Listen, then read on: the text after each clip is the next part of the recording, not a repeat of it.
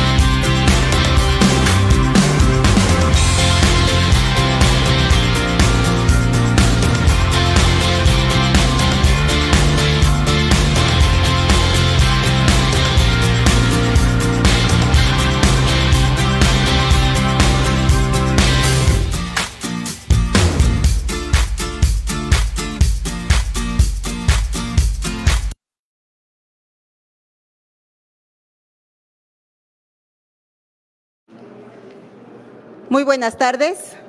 La Asociación Mexicana de Contadores Públicos, Colegio Profesional en el Distrito Federal, AC, les da la más cordial bienvenida a nuestro sexto jueves del asociado en esta segunda temporada 2022. Les recordamos a todos nuestros asistentes que contamos con todas las medidas de seguridad y de higiene como lo marca el gobierno de la Ciudad de México. Es por ello que les pido de favor mantener sus cubrebocas de manera correcta. Asimismo, les informo que en caso de emergencia, nuestra salida se encuentra a mi lateral izquierdo en la parte central. Por favor, les solicito mantengamos nuestros celulares en silencio. Muchísimas gracias.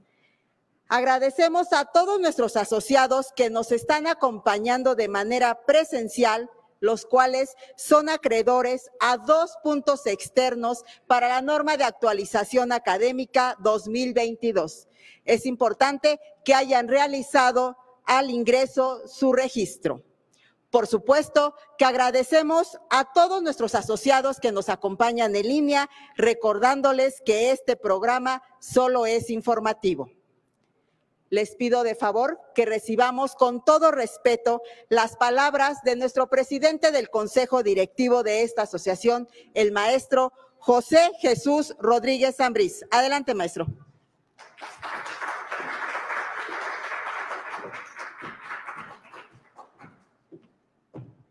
Gracias. Gracias, pues bienvenidos al este nuestro segundo evento presencial. Es grato verlos a todos. Este, los cuales hemos convivido.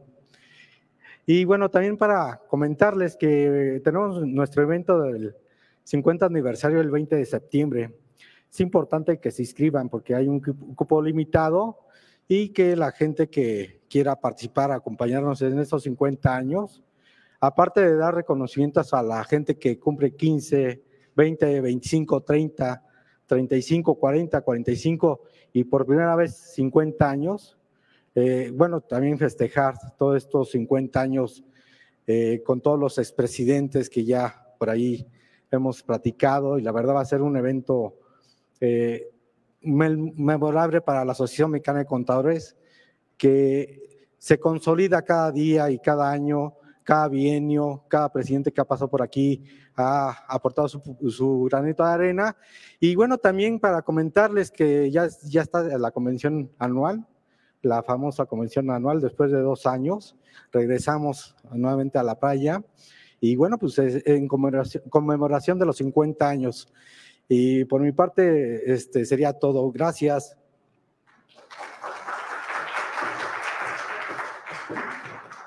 Muchísimas gracias, maestro. Pues bien, por esta ocasión iniciamos con el tema cultural denominado Tu salud está en tus manos una guía rápida para mejorarla, impartido por la licenciada Angélica Gómez Tobar, quien es licenciada en nutrición por la Universidad Veracruzana con especialidad en endocrinología y metabolismo de lípidos en el Instituto Nacional de Ciencias Médicas y Nutrición Salvador Subirán. Ella es educadora en diabetes por la Universidad Anáhuac y por la Asociación Mexicana de Diabetes. Cuenta con un diplomado en nutrición clínica por la Universidad Nacional Autónoma de México. Ha realizado entrevistas en medios masivos de comunicación como radio del Instituto Politécnico Nacional, Televisa Deportes, Foro TV y Radio Imagen. La licenciada Gómez Tobar ha impartido talleres de educativos en empresas como Antara, Fashion, UPM, Ruflatac y entre otros. Además, ella cuenta con 16 años de experiencia en consulta clínica privada. Licenciada Gómez Tobar, sea usted bienvenida. Adelante, por favor.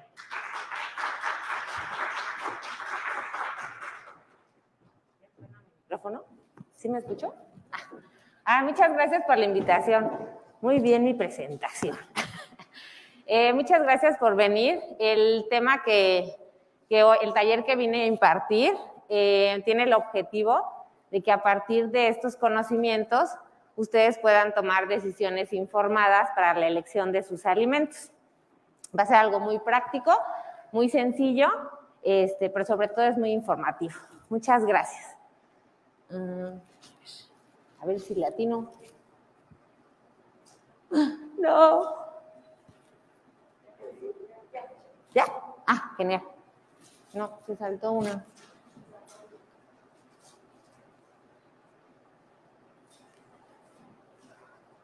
Bueno, ¿de qué se compone una alimentación equilibrada? Eh, supongo que han escuchado muchas veces, ah, ¿qué debo de comer? ¿Qué debe tener? Si son buenas las proteínas, son buenos los carbohidratos, las grasas. Los más importantes o los que sí nos aportan calorías son los hidratos de carbono, las grasas y las proteínas. ¿Para qué sirven? Los hidratos de carbono o carbohidratos o azúcares nos sirven para eh, realizar todas las actividades o para darnos más bien energía para todas las actividades. Ahorita que yo estoy platicando con ustedes, estoy utilizando carbohidratos para leer, para caminar, ajá, para pensar. Eh, y también sirven para economizar o guardar las proteínas. Las proteínas es lo último que se gasta porque es lo más importante en el cuerpo. Son las que nos dan estructuras en tejidos, enzimas, piel, cabello. Son transportadoras de triglicéridos, colesterol, vitaminas. Son súper importantes para el sistema inmune, porque si no existen las proteínas, no, son, no existen las células que reconocen a las células que son este, no pertenecientes a nuestro cuerpo. Y también son reguladoras de, hormonas. Eh, si ustedes, alguien de su familia, por ejemplo, se enfermó de COVID y bajó de peso, pierde estructura. ¿Sí se dieron cuenta? Así como, así como viejitos. Porque cuando se baja proteína o tejido muscular, eso es lo que sucede.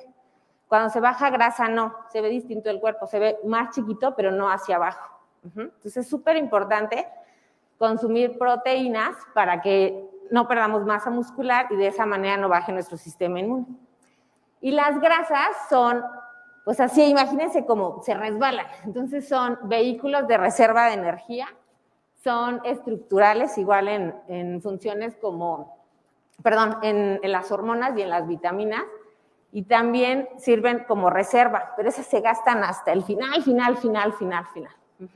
Siempre lo primero que utilizamos son los hidratos de carbono. Ahora, ¿en qué alimentos existen hidratos de carbono o grasas o proteínas? me voy a estar peleando con esto.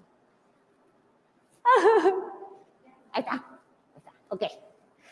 Em, durante esta plática van a escucharme decir lácteos, proteínas, frutas, cereales, verduras y grasas. Entonces, puse aquí algunos ejemplos muy sencillos.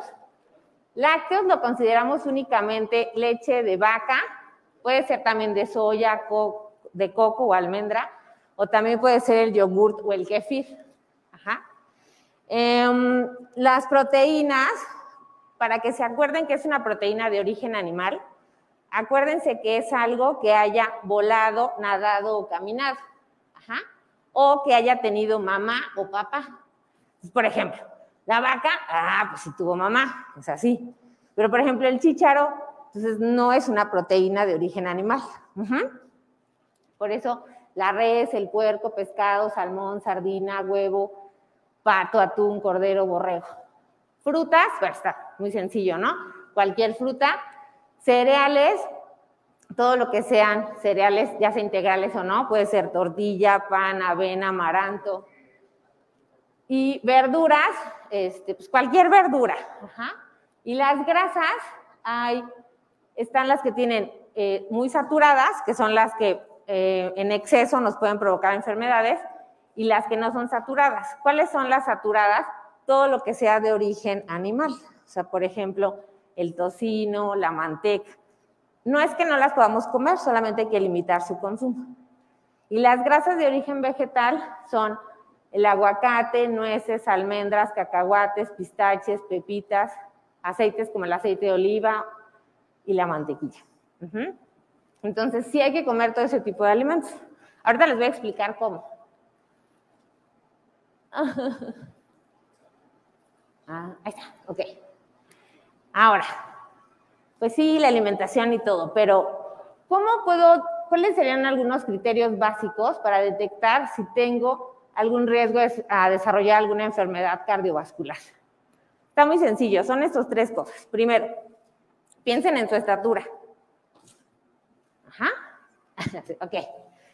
Si pesan 4 kilos más que los últimos dos dígitos de tu talla, ya estás en fuera de tu rango de peso normal. Por ejemplo, si alguien mide unos 59 y pesa 52, ¿está dentro de su peso? Sí. Pero si mide unos 68 y pesa 76, no. Entonces, para que se eviten estar, ay, ¿cuál es mi MC? Con lo del peso y la talla es muy fácil. Dos, la medición de la circunferencia de la cintura. ¿Dónde está la cintura? Donde está abajo de nuestras costillas. No en el área del abdomen, sino donde están nuestras costillas. En el caso de nosotros las mujeres, arriba de 80 centímetros ya es este, un riesgo a desarrollar alguna enfermedad cardiovascular. Cuando digo enfermedad cardiovascular se refiere a cualquier cosa que afecte a mis venas. Por ejemplo, la glucosa, triglicéridos, colesterol, ácido úrico elevados, la presión arterial. Y en los hombres tiene que estar mayor a 90 centímetros. ¿Ok? Está muy relacionada la grasa que tenemos aquí con desarrollar alguna enfermedad. ¿Ustedes conocen a alguien que vive con diabetes? Bueno, piénsenlo. ¿Hacia dónde tiene su pancita? Hacia adelante. ¿Tiene triglicéridos elevados? Hacia adelante. Ajá.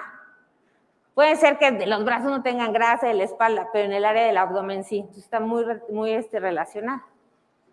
Y si se hacen algún estudio, alguna química sanguínea de 27 elementos, que es así la básica, eh, hay que ver cómo anda la glucosa, tiene que estar debajo de 100, triglicéridos debajo de 150, colesterol total debajo de 200 y el colesterol malo, que es el que van a ver que diga LDL, tiene que estar abajo de 100 y el HDL, que es el bueno, tiene que estar arriba de 40 en las mujeres y en los hombres arriba de 45.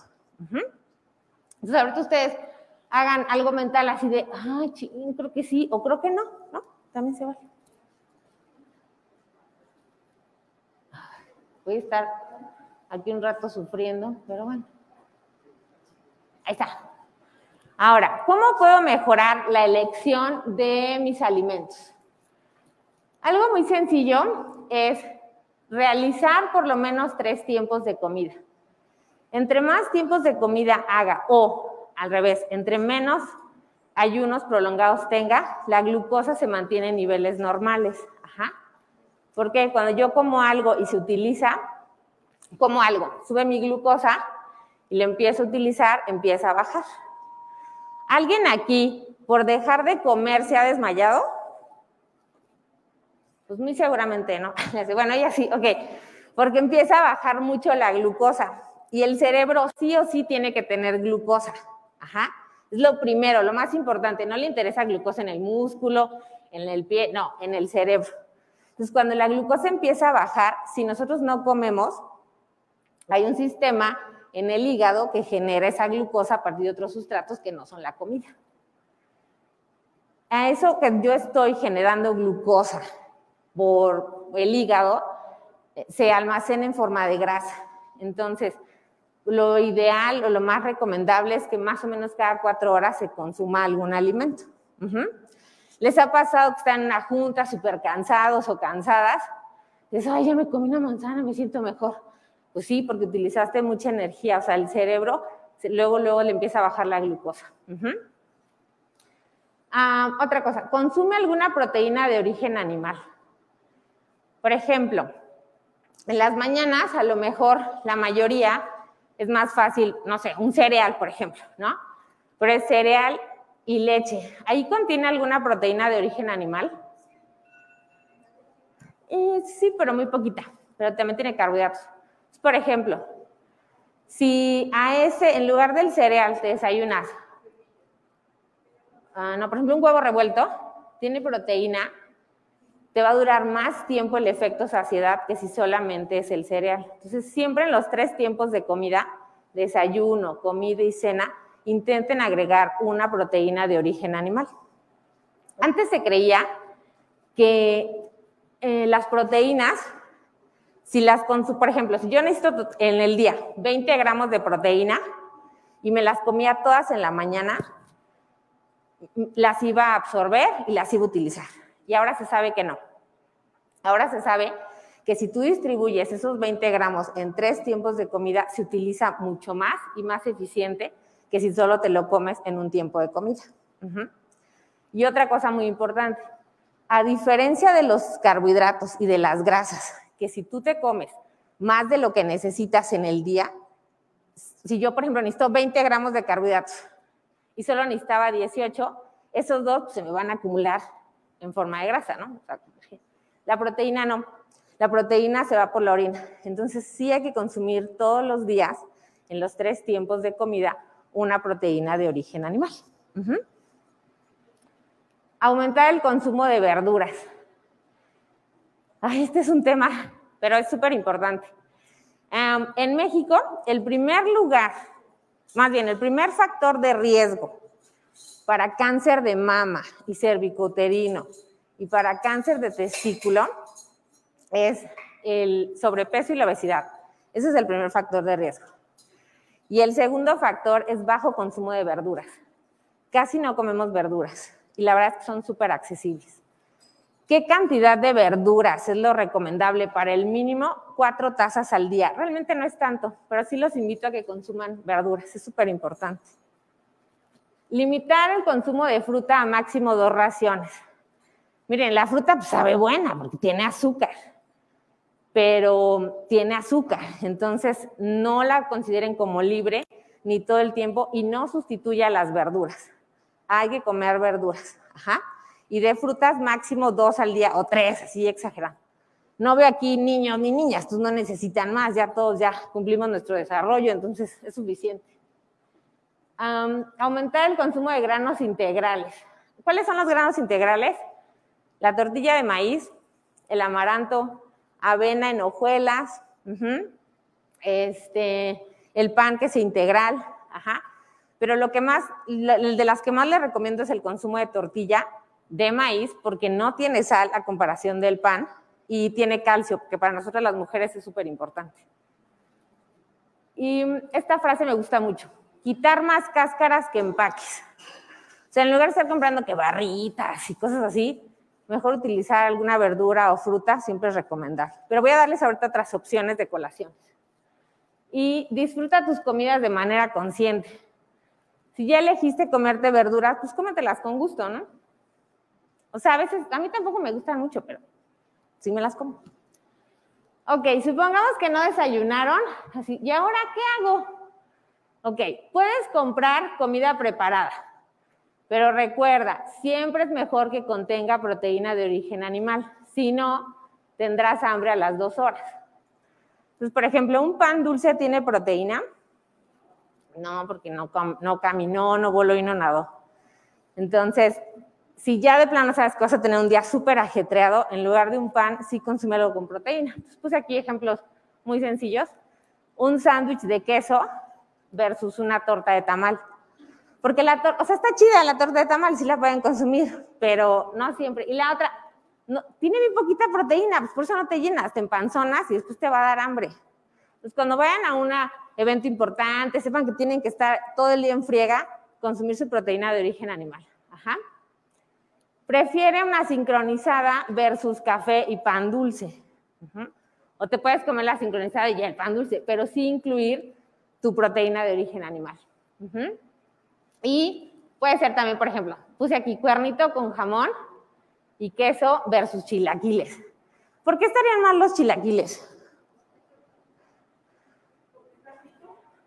No, porque le, vas a poner poquita proteína. O sea, si por ejemplo es un huevo revuelto y con tu porción de chilaquiles vas a rendir más ese día. O sea, no te aseguro que bajes de peso ese día, pero es mucho mejor que no comas proteína. ¿Qué otro tipo de desayuno se les ocurre? O sea, que digan, bueno, igual esto no, pero pues puede ser tal cosa. ¿Mande? Ajá, pero el yogurt es un lácteo, entonces podría ser queso cottage, por ejemplo. Y el queso cottage tiene más proteína, pero está bien. Ajá, por ejemplo, yo, yo decía de algo que pueden conseguir en la calle, ¿no? O llegan a la cafetería y así, ay, ¿qué pido rápido? ¿no? Entonces, prefieran siempre algo que tenga proteína de origen animal para que sí se llene. Muy bien. Mm, y esto es súper importante, las colaciones que sean más nutritivas, porque a todos nos da hambre. Entonces, si vas a llevarte algo en tu bolsa, pues les recomiendo siempre algo, una alegría, no tiene sal, eh, y contribuyes a esas, a esas empresas que están derrocando el sistema. No, no. Pero la alegría es una súper buena opción o palanqueta versus una barra de cereal. O sea, las barras de cereal tienen sal, tienen azúcar, tienen conservadores. No se las recomiendo. Si vas a gastar en algo que no sea en eso. Bueno, es una recomendación, ¿no? Y puede ser también un yogurt, como dijo la compañera.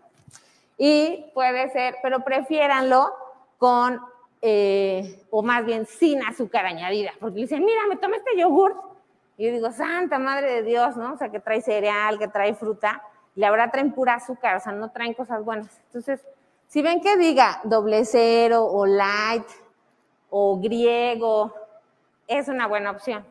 Pues están un poquito más caros, pero saben buenos. Y ya han mejorado mucho los sabores. Ya no están como hace 10 años.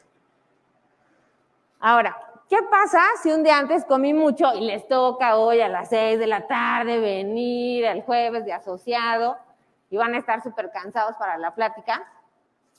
Lo ideal es que realicen alguna actividad física, caminata, hay que moverse. Porque cuando comemos mucho, toda la energía está en el estómago, entonces para mejorar la circulación hay que caminar.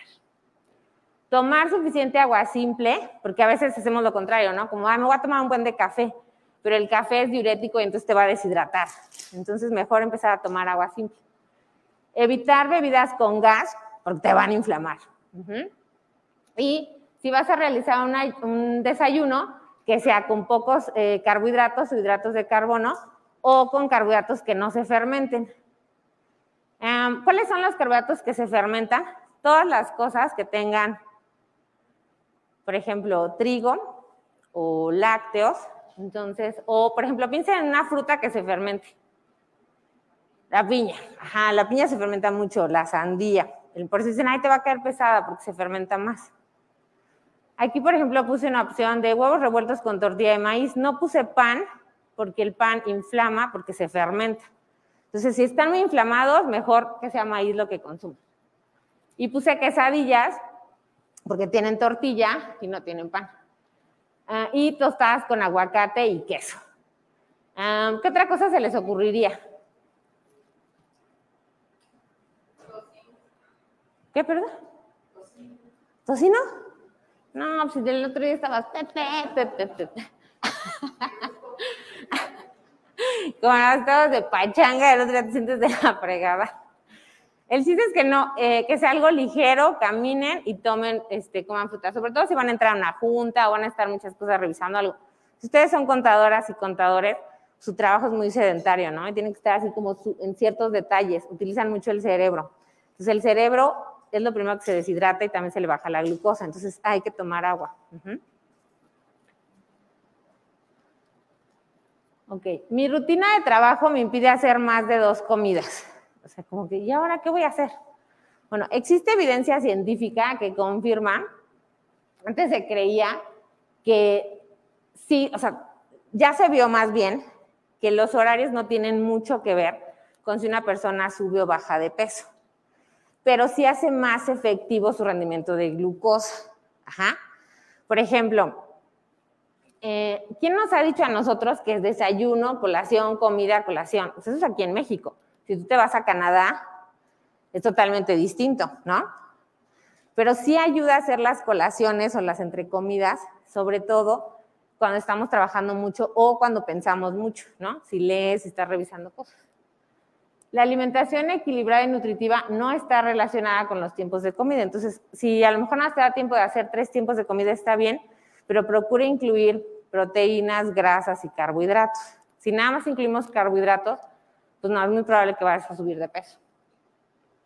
Si quieres bajar de peso, mejorar tu desempeño laboral, disminuir la ansiedad y mejorar la calidad de tu vida, ve con una nutrióloga. No, no es cierto. Los tiempos entre comida ayudan mucho. Ajá. Y pueden ser alimentos fáciles y prácticos. Ajá. Puede ser, puse aquí manzana, es mi favorita porque es muy práctica, pero puede ser cualquier fruta. Ajá. Puse aquí un Gerber o un Heinz, arándanos, pasitas. Entre menos conservadores tengan, mejor. Ajá. Acuérdense, quitar más cáscaras que empaques. ¿Mandé? Ajá, los pero si por ejemplo, aguas, porque esos tienen un montón de sal. Entonces, si te compran de los naturales, está súper chido. Aquí los puse cacahuates sin sal, o nueces, o almendras. Ojo, estas son grasas, o sea, siguen siendo grasas. Son mejores que una cucharada de manteca, pero siguen siendo grasas. Entonces, tampoco no las tomen, o sea, libres y todo el tiempo. ¿Qué ración van a decir? Bueno, ¿cuántas me como? En una ración, 14 almendras, 12 nueces, 20 cacahuates. Pistaches, ¿a quién le gustan los pistaches? A mí. Son 20 piezas.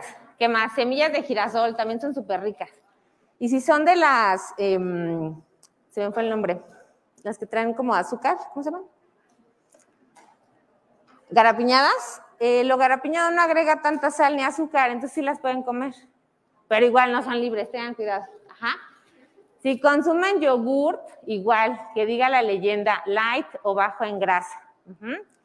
Y puse aquí también la alegría o dulces de ajonjolí, también están muy padres para la oficina, o palanqueta o jícama o zanahoria, que son más prácticos. A lo mejor, bueno, si les toca salir, pues no te iba la jícama y la zanahoria, pero las almendras, nueces son muy prácticas y no se, no se echan a perder.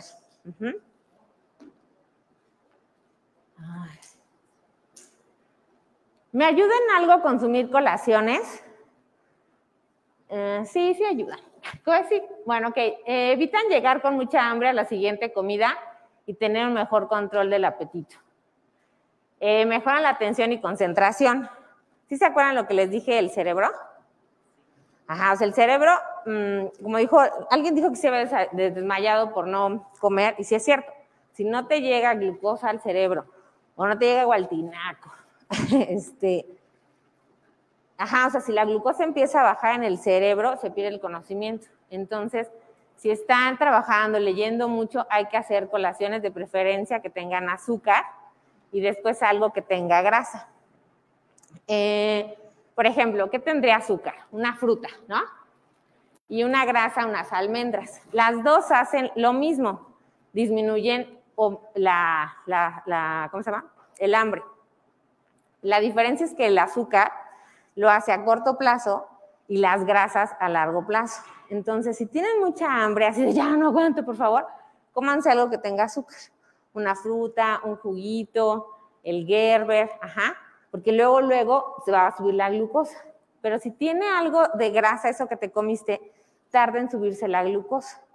Entonces, si se comen un yogurt, como tiene grasa, no van a sentirse en ese momento satisfechos o satisfechas. O un chocolate, porque tiene grasa. Entonces, primero siempre algo con azúcar. O si, por ejemplo, sabes que así me voy a desmayar, comete unas gomitas dulces y luego, luego te sientes bien porque se sube rápido la glucosa. Pero con lo mismo que se sube, se va a bajar. Entonces, para mantener esa saciedad, cómanse algo con grasa, alguna semilla. Entonces, siempre prefieran primero la fruta o gelatina o un juguito y después la grasa. Ajá.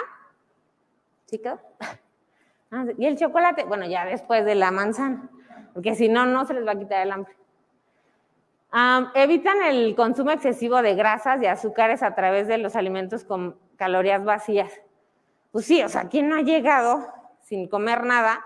Te quiere comer el mundo, ¿no? En la noche. Esa es la realidad. Entonces, cuando haces alguna colación, sí te va a dar hambre, porque claro, o sea, todos tenemos que comer, pero va a ser menos lo que te vas a comer, sobre todo en las noches, que si hiciste colaciones. Y mantienen un buen estado anímico, evitando la fatiga e irritabilidad. ¿Quién no ha estado enojado en su trabajo?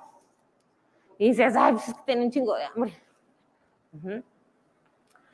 Em, y de preferencia, si ya comieron fruta en la mañana, ya en la noche ya no repitan otra vez fruta, ajá, porque sigue siendo azúcar. No me gusta el agua simple. ¿Existe otra opción? Sí, sí hay otra opción. Pero tiene que ser algo que no agregue calorías, pero sí hay que tomar agua simple. Eh, se le puede dar un toque de sabor al agua eh, sin azúcar, con sustitutos de azúcar. De verdad, ya ahorita ya cambiaron muchísimo los productos, ya saben mucho mejor. ¿El stevia lo han probado? Sabe horrible, no sabe tan feo. Depende, si lo prueban con fruta del monje es una buena opción, no, no amarga tanto. Eh, puede ser agua de limón, jamaica, pepino, menta y tamarindo, no agregan calorías. Ajá, está bien, es una buena opción. Y si quieren hacer este, infusiones, ya sea helado caliente también. ¿Qué pasa con los refrescos que son light? ¿Creen que sean malos? ¿Por qué? No, en realidad es por lo que dijo Miriam, es por el sodio y, y el magnesio. O sea, son, son bebidas, esos, esos minerales afectan muchísimo los riñones. Entonces, sí, no agregan calorías, pero no son buenos para los riñones en exceso. Entonces, también, y no son sustitutos del agua simple.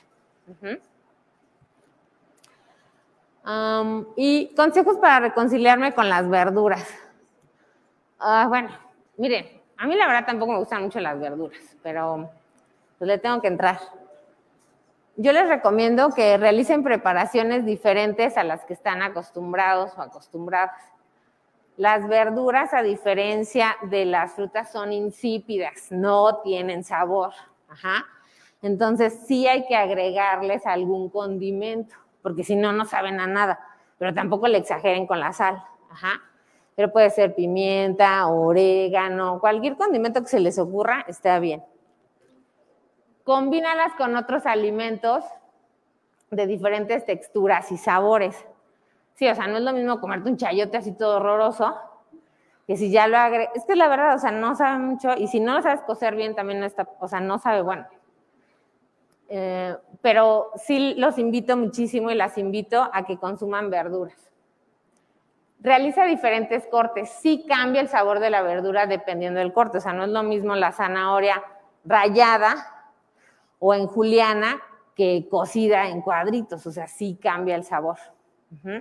O también, por ejemplo, el brócoli. A mí me gusta más cuando está grande que si está como en pedacitos. La verdad no me gusta. Pero sí intenten otro tipo de preparación. Y siempre empiecen con pequeñas cantidades. O sea, no sé qué, si antes no comían nada, ahora tres kilos. Agreguen en cada tiempo de comida alguna verdura. Y hacerlo con de manera divertida y atractiva. Pues sí, si ya te las vas a comer, pues a darle. Ok, este es un pequeño resumen de lo que les conté. Eh, ¿Qué puedo hacer para disminuir el riesgo de enfermarme? Primero lo que comentamos en toda la plática, ¿no? Mejorar la elección de mis alimentos. Realizar ejercicio. Si no hacen nada, aunque sea, o sea, moverse es súper importante. Miren, la masa muscular se genera de los 0 a los 30 años. Lo que no hiciste a esa edad, ahorita no se va a generar. Ahorita se va a perder masa muscular. Entonces, si no te mueves, cuando seas, tengas 70, 80 años, no vas a poder levantarte de una silla, o subir escaleras. Entonces sí hay que moverse. Con caminata está perfecto. Ah, dejar de fumar. Cigarro es malísimo. O sea, se trata muy distinto a un paciente en la consulta, fumador o fumadora, que a una paciente que no es fumadora. Antes se creía, bueno, ya sabemos ahorita, ¿no? El cáncer y todo, pero sí está muy relacionado con el efecto en la glucosa. O sea, sí aumenta los niveles de glucosa en sangre y los pacientes fumadores, su tratamiento para la glucosa es mucho más alto que un paciente que no es fumador o fumadora. Disminuir el consumo de alcohol, puras tristezas, ¿no? Este, si a lo mejor te tomas 10 copas a la semana, bajarle. Ajá. Con dos copas a la semana creo que está súper bien. Si sobre todo quieres bajar de peso, no te has sentido bien. Disminuir el consumo de azúcares, se refiere a todo lo que tenga azúcar añadida. Por ejemplo, ¿qué se les ocurre que tenga azúcar añadida? O sea, que le pongan más azúcar del, producto. Jugos, puede ser también jugos. Ajá. Sí, la, mermelada no tanto. La mermelada es la, azúcar de la fruta. No le, añaden más. ¿La Nutella? Sí, no, esa no, mejor coman crema de cacahuate. Y hay marcas mexicanas muy buenas y no tienen sal y no tienen azúcar. Ajá. Em, disminuir el consumo de, alimentos procesados, era lo que le decía, quitar más cáscaras que empaques. O sea, es mucho mejor a lo mejor un pan, no, un bolillo con mantequilla y mermelada algo de bimbo. Ujú. No estoy promoviendo el consumo de pan, pero es otra opción. Eh, aumentar el consumo de agua, mejorar la higiene del sueño. Piensen cuántas horas duermen.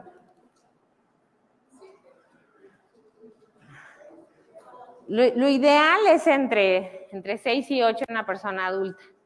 Y sobre todo que sea un buen sueño. Entonces, ahí va esta super recomendación. A todos nos cuesta trabajo, pero sí eh, disminuir este, el consumo de las pantallas azules, ¿no? La computadora, el celular, la tele. Y pues ya no vean películas de en la noche porque el, el cerebro sigue funcionando. Entonces, irle bajando revoluciones para que también se descanse mejor. Disminuir el consumo de sal. ¿Qué productos creen que tenga mucha sal? Pues sí, o sea, todo lo que tenga empaque va a tener sal porque es un conservador. Pero hay de cantidad de sal a cantidad de sal. ¿No? Por ejemplo, las abritas. Las abritas tienen el doble de sal que las papas chips. Y no me paga Barcel, pero, o sea, si ya voy a consumir unas papas, también fijarse en el contenido. Siempre en la etiqueta dice este contenido de sodio. Ajá. Entonces, cuando vayan a elegir algún alimento, dicen, ¿cuál compro? ¿Cuál compro? Vean de dos panes, por ejemplo, de caja, ¿cuál tiene menos sal? Eso es mucho mejor. O yogurt. Ajá. Ahora, todo lo que sea lácteo, queso, yogur, leche, va a tener sal, ¿eh? Entonces, no se espanten que siempre van a tener las etiquetas de exceso de, sodio. ¿Qué otra cosa creen que tenga mucha sal? Ay, sí, sí tiene mucho. Em, pero hay de embutidos, embutidos, y también dependiendo de la marca. Y no se los quiero quitar, así no los vuelvas a comer, pero sí limité el consumo. Ahorita ya no está haciendo tanto calor, pero ¿qué tal? Estuvo haciendo calor, o sea, llegaba uno con, ¿no? O sea, súper hinchado, hinchada. Este, y si le bajas el consumo de sal, eso disminuye. La sal está muy relacionada con la hipertensión y también con la diabetes. Entonces, entre menos sal, mejor, menos refrescos. Hay aguas minerales que tienen mucha sal. ¿Han visto la, la cantidad de sal que tiene? La que tenga menos sal, las más caras. Mira, la Perrier tiene cero. Pero Topo Chico también tiene cero. O sea, el chiste hay que revisar las etiquetas. Por ejemplo, Peñafiel, no, no la consuman. Ujú. Bueno, está bien, sí háganlo, pero este, sí tiene sal. Eh, y realizar actividades recreativas. Piensen ustedes qué actividades recreativas realizan. Puede ser nadar, leer un libro. Eso tiene que ser algo. Ta, ta, ta. Sí funciona. Sí, hagan cosas que sí les gusten. O sea, no estén siempre en todo el trabajo, ¿no?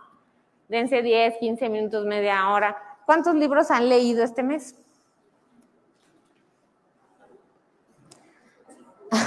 Lo importante es que viene el Día del Asociado.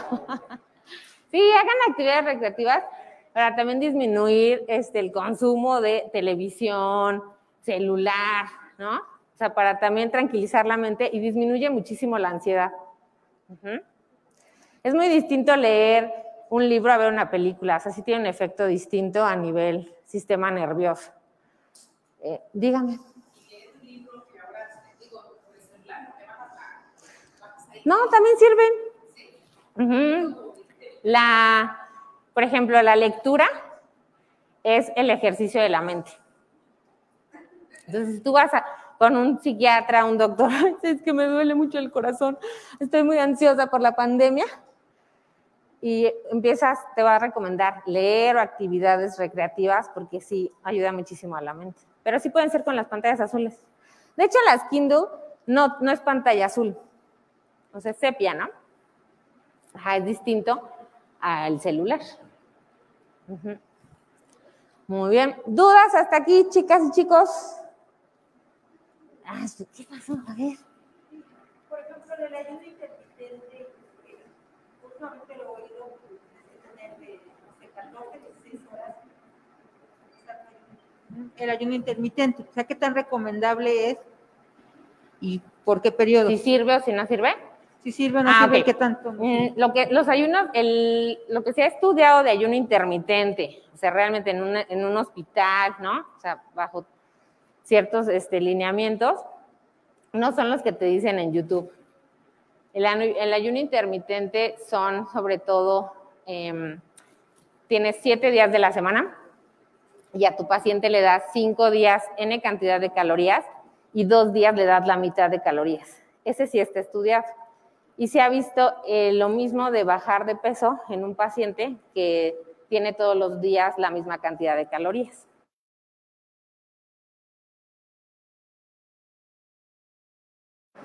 Hay otro, ahí ya, em, donde pues, em, un día son, por ejemplo, 2.000 calorías y el otro día la mitad, y así se va.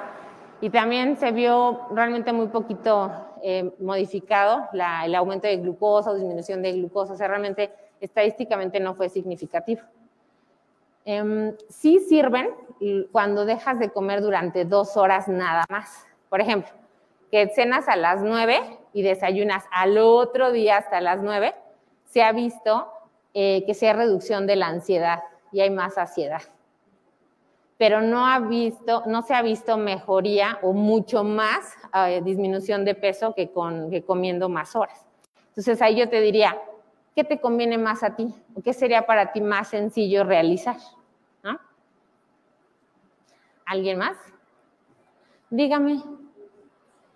Ah, ¿y ¿usted, usted? Sí. Oiga, este, yo tengo una duda con respecto a lo que es el desayuno.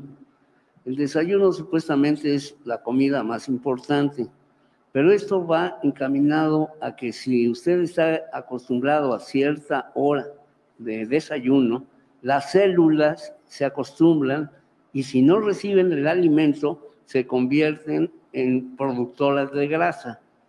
O sea, porque ellas no saben si va a comer o no a comer, o se preparan para una estadía en un desierto, en fin.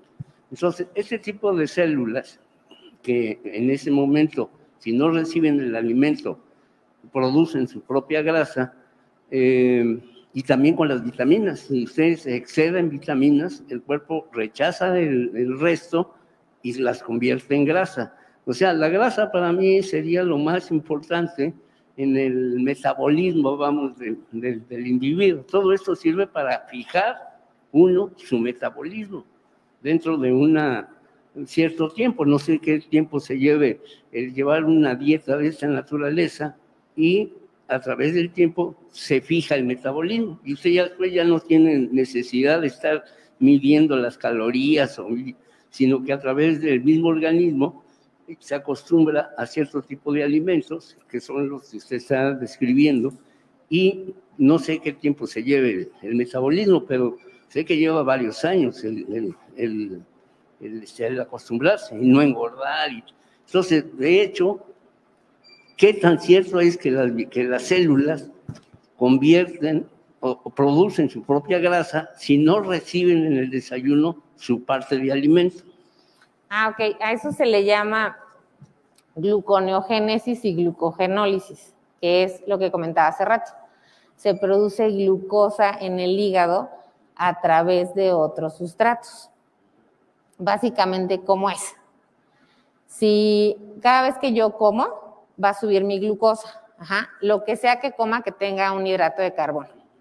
Jugo, manzana, cereal, leche, yogurt. Ajá sube la glucosa y entonces actúa una hormona que se llama insulina.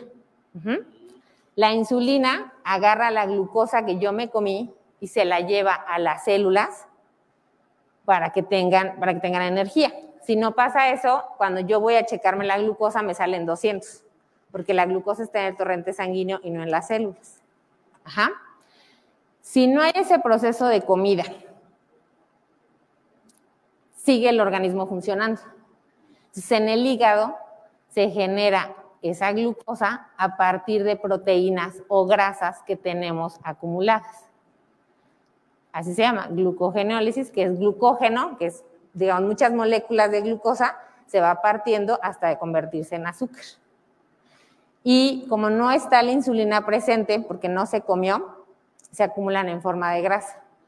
El tejido graso y el tejido muscular son tejidos insulinodependientes, o sea, si no hay presencia de insulina, no se trabaja.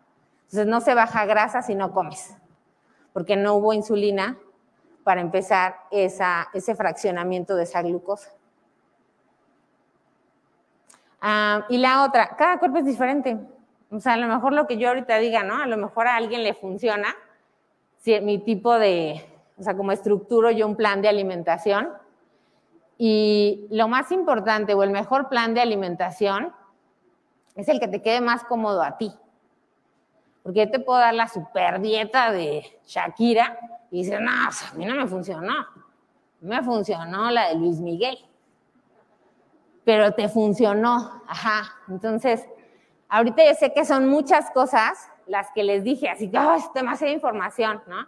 Pero con que se lleven dos cosas de aquí importantes digas, ah, ¿sabes qué? Si yo no estoy tomando tanta agua, voy a empezar a tomar agua. O ya me dijo Angie que sí es importante las verduras. Pues esas no son negociables. No los quiero regañar ni nada. Ah, échala, échala. En la noche después de las 8 es... Ajá. ¿Puedo sustituir la proteína animal por proteína en polvo? en cualquier comida. Y la otra, los electrolitos, ¿qué opinas de tomarlo como bebida? Ah, ok. Eh, la primera, ¿es mito o realidad? No, sí pueden consumir fruta, pero si quieres bajar para irte a la playa, ahorita a su congreso, pues no te la comas. Vas a amanecer menos inflamada. Van a llegar, ¿ok? Eh, las mujeres necesitamos comer menos. Esa es una realidad. Se han visto, ¿no? Si, tienen novio, esposo, no manches, se comió todo eso. Y la verdad es que nosotros sí necesitamos comer un poquito menos. Eh, pero no, sí la puedes comer, pero si tu proyecto ahorita es bajar de peso o no subir, yo te recomiendo que no la comas. Que la utilices más bien en la mañana o a media mañana donde tienes más actividad, sobre todo, ¿no? Estás pensando. La segunda, ¿es buena la proteína en polvo? Sí, no vas a ver igual la proteína en polvo que unos huevos revueltos o una carne asada, ¿no? Pero siempre y cuando sea proteína de origen animal, ¿ok? Si dice, esta es proteína de chícharo o de soya o de alga, em, desde el punto de vista evolutivo, entre más se parece la proteína que me estoy comiendo a mí, mejor la voy a aprovechar. Entonces yo no soy ni alga, ni chícharo, ni de eso. Ajá. O sea, pues, si le dicen, no, esta es buenísima, ni gasten su dinero. Y también se ha visto que em, se absorbe mejor siempre en el proceso que es como, o sea, lo instintivo, o sea, mordiendo, ¿no? Deglutiendo, pasando estómago, intestino, que si te tomas un licuado. O sea, es una buena opción porque a veces no tenemos tiempo, ¿no? Pero siempre es mejor el proceso básico este, indispensable.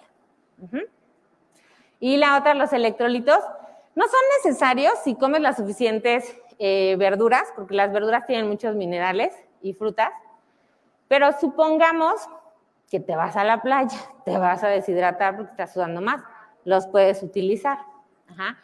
Eh, te fuiste de pachanga el anterior, dices, no, pues me eché siete whiskies, dormí cuatro horas, te vas a deshidratar. Entonces ahí sí es una buena opción. Eh, ¿Qué otra opción? Cuando estén estudiando mucho, tomen electrolitos, pero poquitos. Ahorita ya hay muchas marcas con electrolitos básicos para una deshidratación muy sencillita, entonces como el electrolit, pedialit, suerox. Y hay otros que son mucho más sencillitos y caen muy bien. Eh, se llama C-Boost, C-B-O-O-S-T.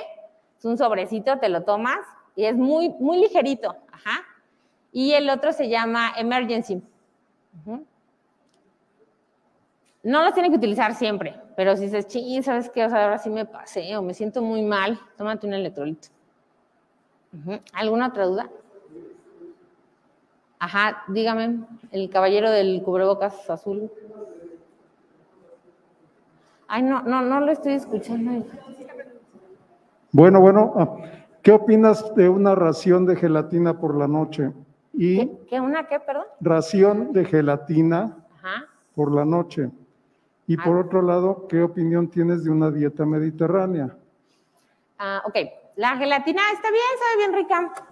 Está bien, pero sigue siendo azúcar, es igual que una fruta. Entonces, nada más con moderación. Y la dieta medite- mediterránea es todo lo que dije ahorita.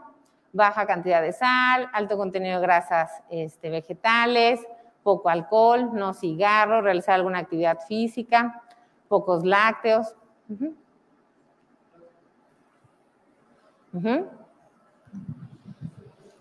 Ah, perdónenme, pero la, la señora.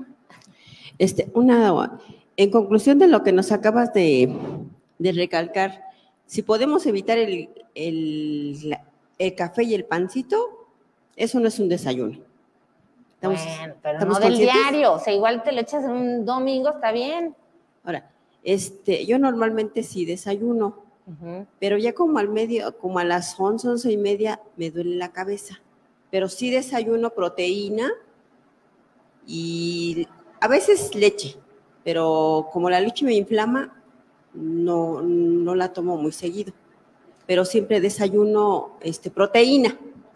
Ah, Le pues, voy a agregar las verduras, pero Este, pero sí es lo que dije, o sea, se comió proteína en la mañana y entonces hay que hacer su colación, por eso le duele la cabeza. Y si usted vive con diabetes y... no, no tengo diabetes. Ah, ok. No, ni Este, diabéticas ni hipertensión. Ah, entonces sí, puede comer su fruta. Entonces más la... Ajá. ¿Por qué? Por, este, hace rato mencionaste que la manzana, la manzana dicen que es la, la enemiga del doctor. Ay, no es cierto. Ay, bueno, no has visto en todos los de nutriólogas tenemos manzana. Puse manzana como ejemplo de fruta, pero puede ser la que quiera. Lichi, cerezas, mango, plátano, uvas, melón, sandía, durazno, zarzamora, frambuesa, la que quiera. Mamey, no le exageren con el mamey porque sí tiene muchas calorías. Pero ahorita es temporada, ¿no? Está rico. Aprovechen ahorita las, ver- las verduras y frutas de temporada, son más baratas. Bueno, más económicas, o no sé cómo se diga. Bueno, ustedes saben. ¿Alguna otra duda? Ah, sí, el señor del cubrebocas azul. Todos traen azul. Buenas noches. Hola. También está eh, de moda eh, la dieta keto, que es la disminución en absoluto de, carbohidratos. ¿Qué tan válida es eso de Ah, bajarle ok. al carbo- Lo que hace la dieta cetogénica es que como no consumo hidratos de carbono carbohidratos, mi cerebro tiene que seguir funcionando, mi cuerpo tiene que seguir funcionando, entonces se genera lo que se llama gluconeogénesis o glucogenólisis, que es lo que platicamos. Se genera glucosa a partir de otros sustratos, o sea, a partir de proteínas y grasas. Em, ¿Cuál es la desventaja? Pues primero es horrible no comer carbohidratos, se te va a doler la cabeza te vas a deshidratar, te vas a estreñir. Segundo, no se baja casi grasa, se baja masa muscular y agua. Pero supongamos que ya va a ser tu boda, te urge, o sea, sabes que, ya, quiero bajar, me la aviento un mes, igual la aguantas, está bien. Pero esto que yo les propuse es para mejorar sus hábitos de alimentación. Sí se pueden hacer planes de alimentación estrictos en cortos eh, periodos, porque a lo mejor sí lo puedes llevar, pero no toda la vida vas a estar sin comerte unos tacos, ¿no? O sea. Y hay varios tipos, hay varios grados de dieta cetogénica, o sea, puede ser cero carbohidratos, 20%, 40%.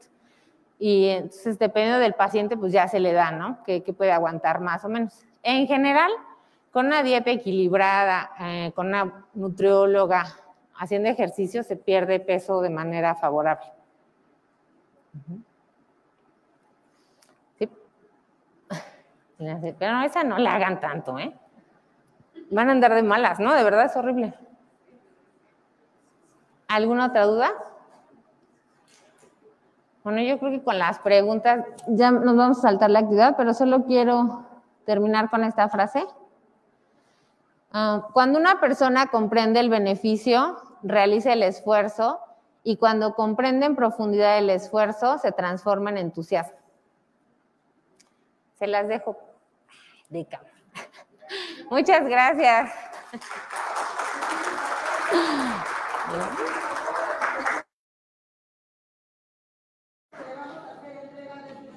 Muy bien.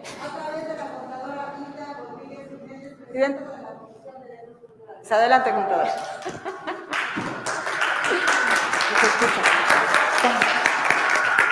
Muchas gracias, Angélica, por haber aceptado nuestra invitación. Tu ponencia excelente.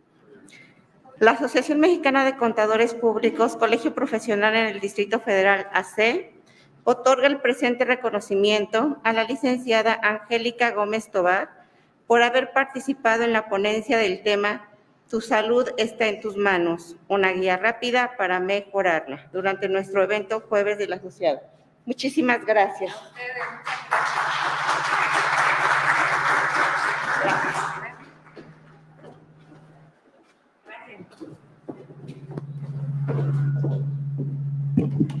Muchísimas gracias, licenciada Gómez Tobar, por esta excelente información.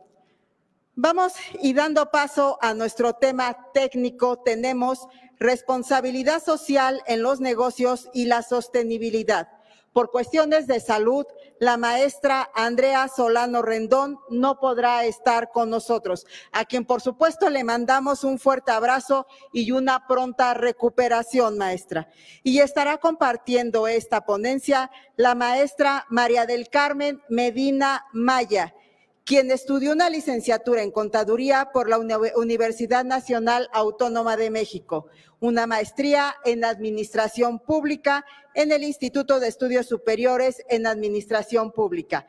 Tiene una especialidad en identificación y persecución de operaciones con recursos de procedencia ilícita Asimismo, ella es certificada en materia de prevención de operaciones con recursos de procedencia ilícita y financiamiento al terrorismo.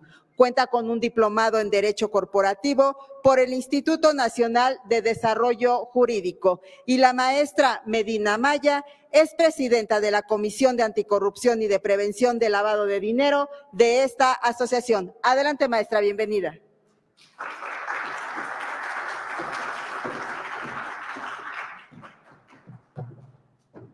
¿Qué tal? ¿Cómo están todos? Buenas tardes. Me da, me da mucho gusto estar con ustedes después de escuchar los consejos que nos da nuestra, nuestra, exponente, nuestra ponente anterior. La verdad es que le, le estaba yo comentando que nos surge una consulta, pero personalizada, porque en eso de la alimentación y los malos hábitos, creo que todos tenemos mucho de qué hablar. Pero ahora vamos a hablar de algo que también se relaciona con la comida, algo que nos atañe como profesionales, algo que está impactando principalmente a nuestro medio ambiente. Y les voy a, voy a pedir que por favor veamos un video de tres minutos y, e iniciemos posteriormente nuestra presentación.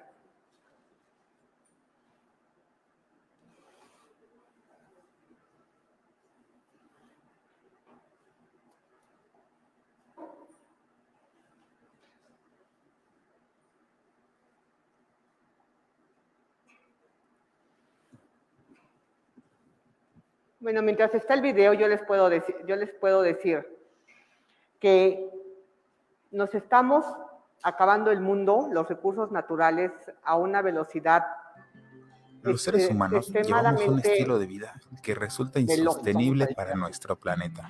La manera que empresas producen los bienes y la población los consumimos tiene un tremendo impacto negativo en el medio ambiente. De continuar así, la ONU advierte que para el año 2050 el planeta se volverá dos segundos para callarme y que puedan ustedes iniciar y se escuche bien. Ahorita les sigo platicando. Los seres humanos llevamos un estilo de vida que resulta insostenible para nuestro planeta.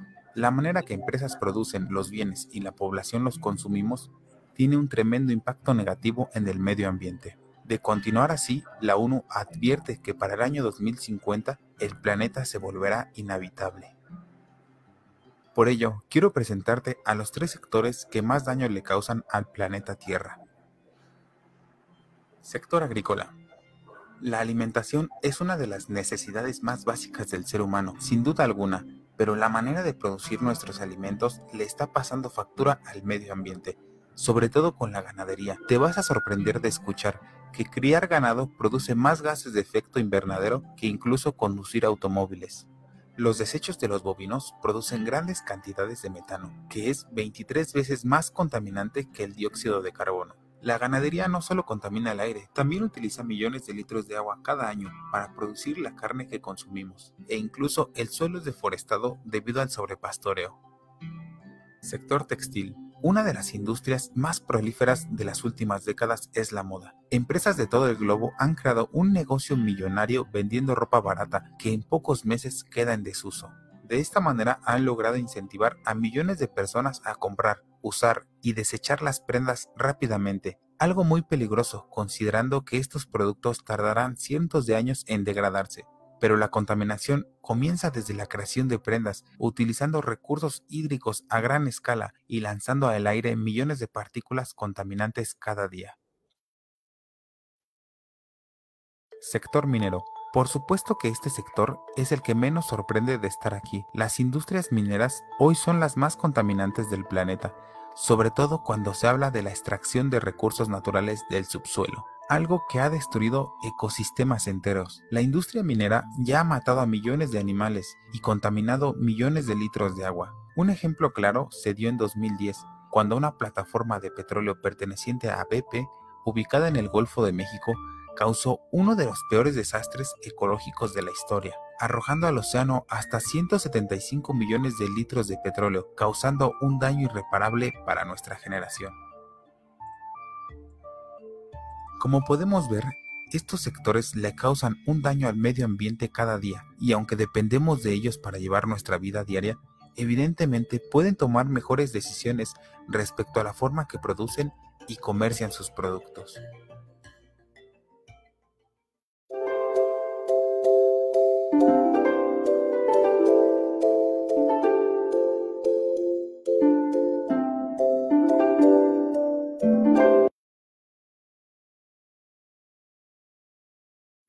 ¿Alguien de ustedes quisiera comentar algo acerca del video que acabamos de ver?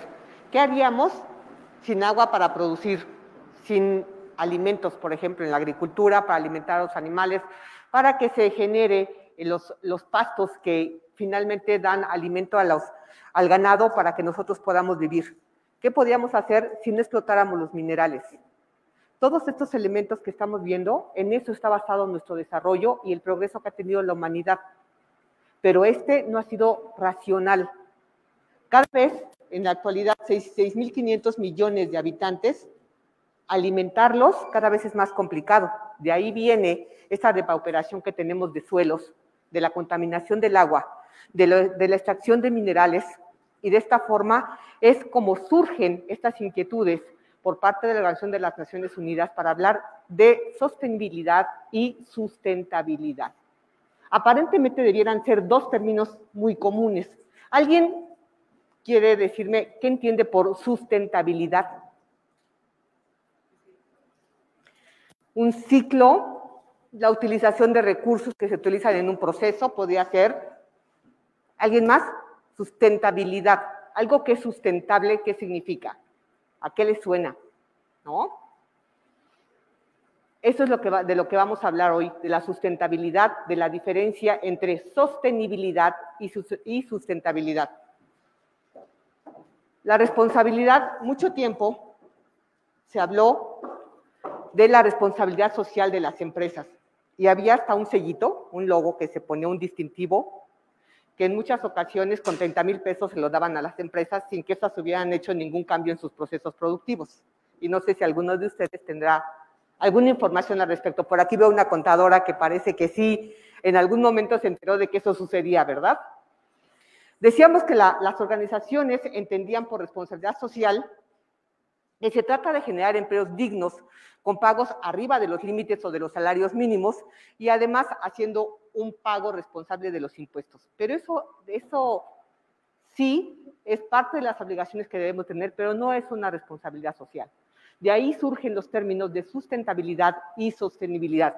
Esto que, las empresas tomaban como una responsabilidad social es únicamente cumplir con sus obligaciones, porque al final de cuentas, el, determinar correctamente los impuestos, el hacer uno, un, este, una, em, generar empleos dignos, definitivamente es una de sus, de sus este, responsabilidades. La siguiente, por favor.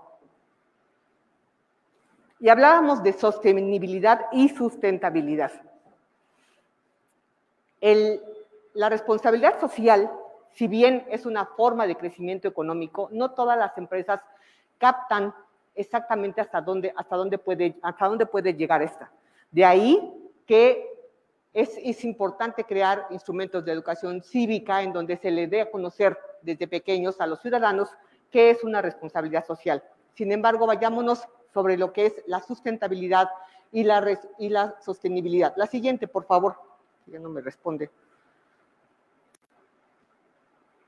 Nos tenemos que adaptar al, al, al, contexto mundial en el cual todo mundo ahora habla de sustentabilidad y de sostenibilidad.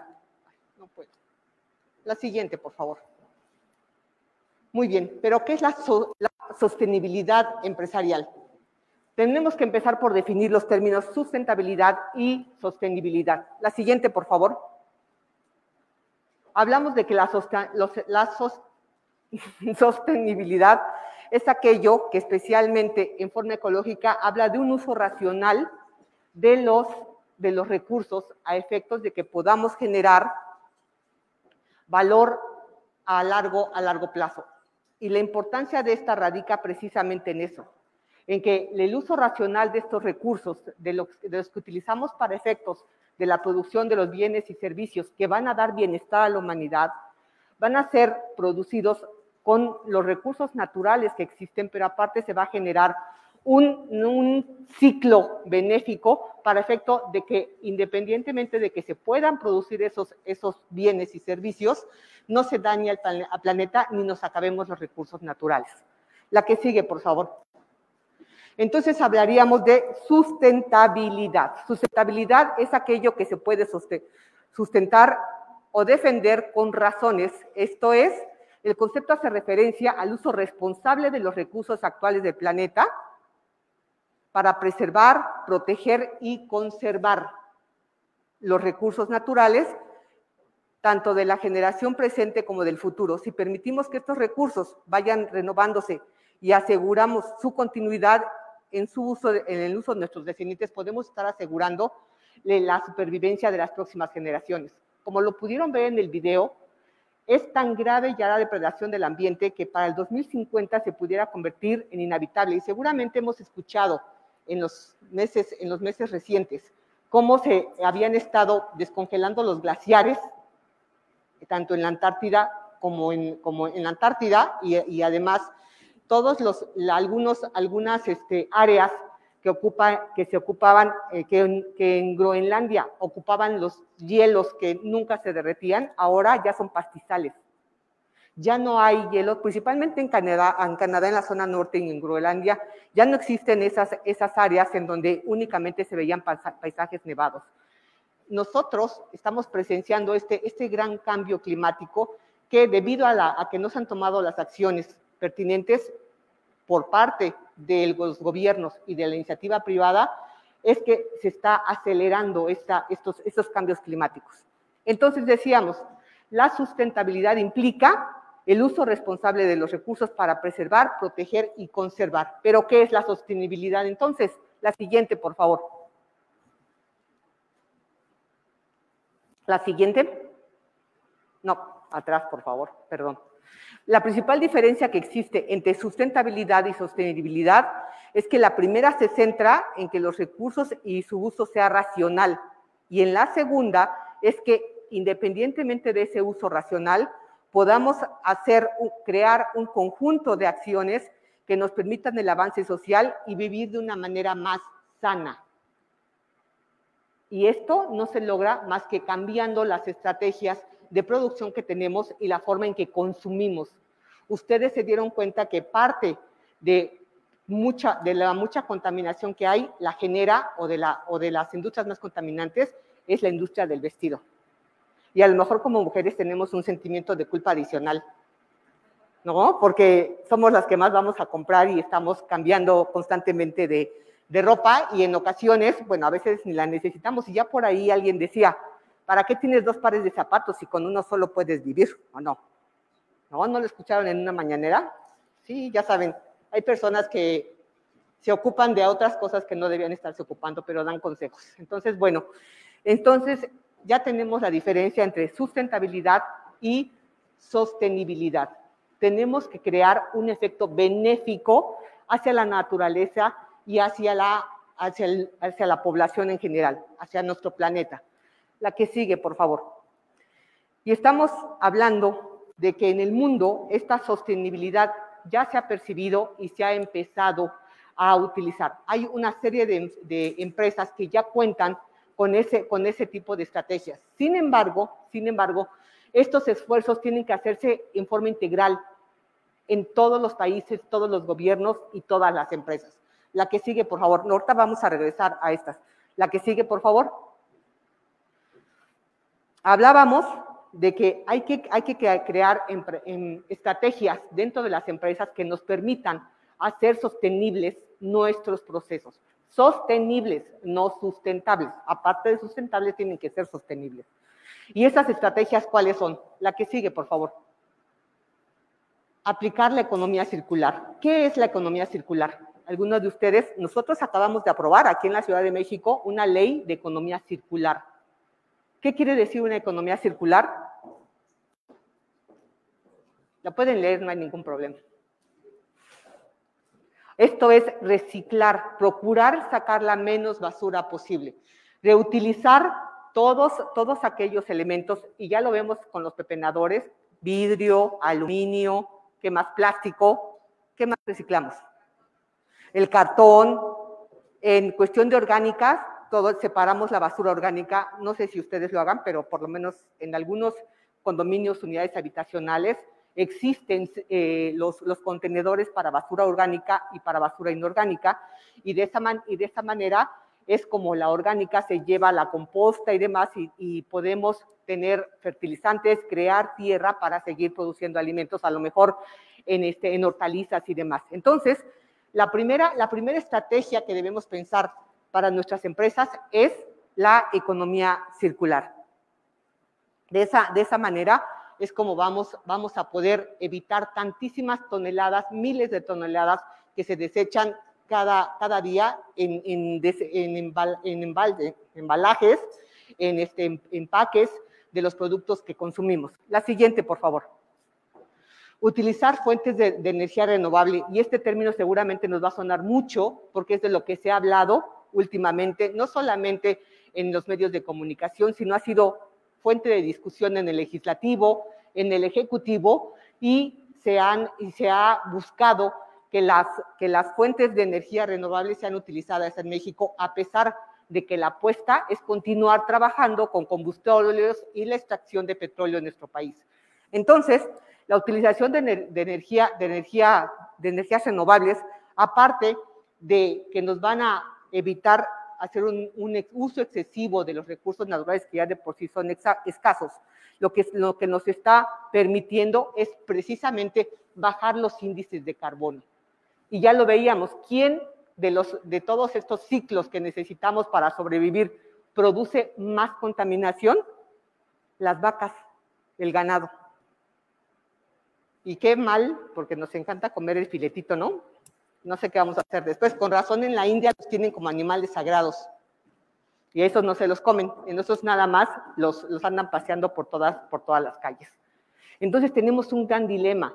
Los gobiernos y las industrias, ¿qué hacemos? O cuidamos el ambiente o alimentamos a la población. Tenemos que buscar otras fuentes. Tenemos que migrar y como lo decía nuestra, nuestra nutrióloga, a lo mejor eso de volvernos veganos no se resulte tan malo de repente, ¿no? Lo, dejamos como una sugerencia. Muy bien, la siguiente, por favor.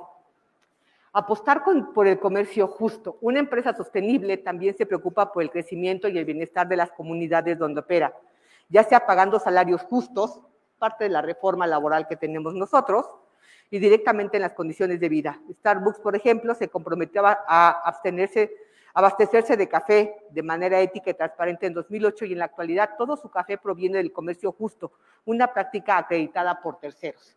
A lo mejor ustedes habían escuchado que en Chiapas, que es una de las regiones en nuestro país donde se produce varias, varias este, una variedad de, cafés de diferentes, es que aquí va por sabores, por texturas y demás, habían, habían sido este, utilizadas para efectos de echar a andar un plan piloto de hacer café orgánico.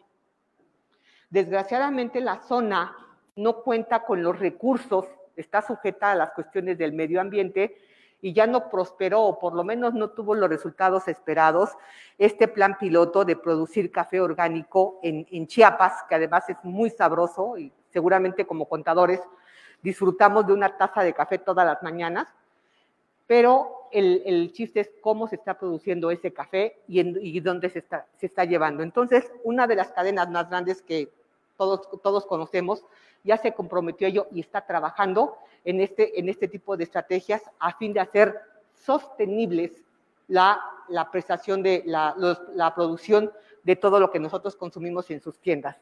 La que sigue, por favor. ¿Cómo surge todo esto? Como decíamos, la ONU. La ONU fija la Agenda 2030 y hace cinco años, cuando, cuando se quería ver el avance en los 17 Objetivos de Desarrollo Sostenible que plantea, nos dimos, se dio cuenta que definitivamente para el 2025, para el 2030, eso no sería posible. Entonces, ya a largo el plazo, pero los objetivos siguen siendo los mismos. ¿Dónde entraría la participación de las empresas en crear esta sostenibilidad? Pues precisamente en el ODS 12. Nosotros, la Asociación Mexicana de Contadores Públicos, estamos comprometidos con la, con la implementación de estos objetivos del desarrollo sostenible desde hace tres años. Y lo hemos estado, hemos estado avanzando. Ustedes van a decir, bueno, ¿y la asociación que tiene que ver con los objetivos del desarrollo sostenible? Pues es que no, se, no, se de, no debemos pensar en que únicamente deben ser grandes acciones las que se lleven a cabo.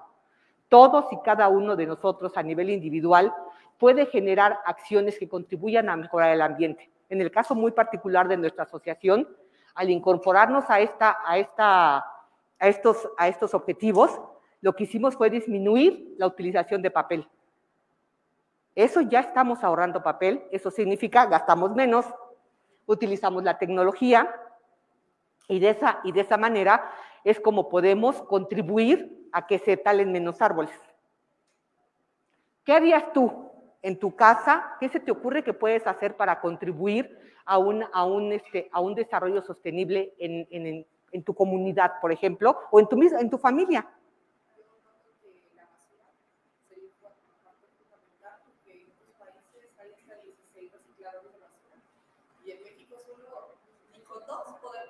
Es correcto, es correcto. Así es, la separación de la basura. Se recicla pues cartón, PET, eh, metal, madera. Existen hasta 16 contenedores distintos en otros países y nosotros no podemos solo con dos. ¿Sí? Y bueno, es un tema personal y gobierno, o sea, es, no es posible que no pase la basura, pues que para dos sectores, que es básico, y que después, bueno, después todo lo revuelven y entonces uh -huh. no, no, puedes hacer nada, ¿no? O sea, tiene que ser una colaboración mutua. Totalmente. El que, el que exista conciencia, gracias, el que exista conciencia por parte de nosotros como ciudadanos es muy, muy importante para que estas pequeñas acciones que podemos iniciar en nuestras casas se, se extiendan, pues a lo mejor a la colonia en que vivimos, a que en lugar de que el camión de basura después de extraer nuestros dos contenedores que con tanto trabajo nos, nos, costó separar, llegue y las aviente en el camión y las revuelva otra vez. ¿No? Entonces, eso es terrible. Allá atrás quiere, alguien quiere participar. Adelante. De, referente a lo que había comentado de que no es posible que separemos la basura, hay personas que si se organizan en nuestro edificio, nos organizamos y hay como una motivación adicional. Nosotros separamos el cartón, el papel, eh, las tapas de plástico, el plástico, y ya encontramos proveedores que nos van y compran ese, esos ese materiales, material, claro. Ese material, y eso hizo que nosotros bajáramos nuestra cuota de mantenimiento. Poco, pero la bajamos. Entonces se nos hizo como motivante hacer la separación. Claro, por Entonces, supuesto, y, es una, es una excelente lados. idea que a lo mejor ahorita algunos de los que estamos aquí presentes podríamos replicar en nuestros condominios, en nuestras unidades habitacionales, con nuestros familiares, con nuestros amigos, y de esa manera podríamos estar contribuyendo a que disminuyan las toneladas de basura que tenemos y la contaminación que estos generan, porque toda la basura orgánica o inorgánica que no se recicla, que no se utiliza, va a parar a tiraderos que están al aire libre. Y entonces piensen en la contaminación que se genera tanto a nivel de aire por los olores que se despiden, pues, estos, estos este, tiraderos, como la posible contaminación que también se da cuando el aire empieza a arrastrar no solamente el olor fétido de los desechos, sino también las, este, los residuos de esa comida que ya se secó y que ya se pulverizó, o de los excrementos, aguas negras, y eso es lo que respiramos. Eso forma parte del ambiente y de lo que respiramos todos los días.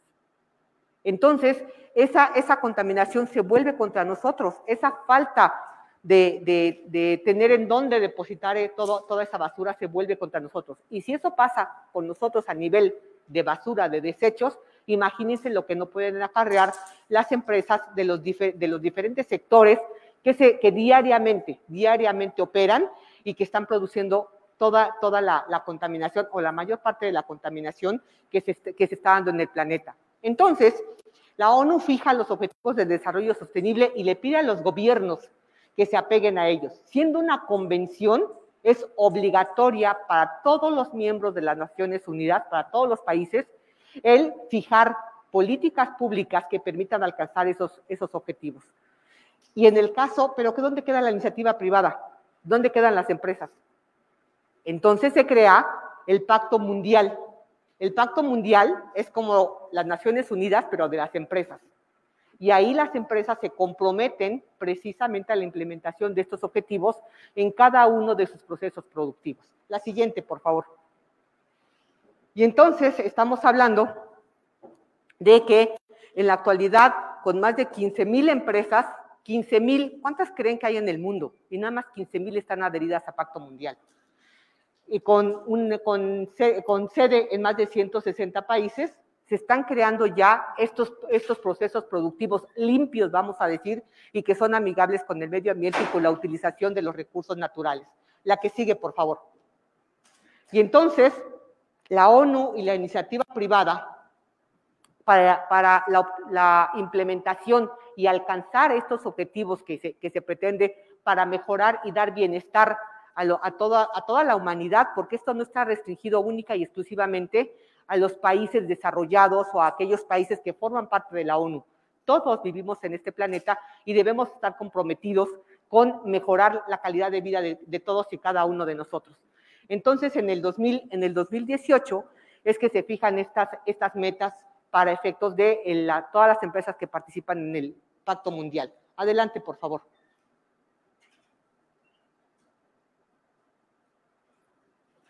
La siguiente, por favor.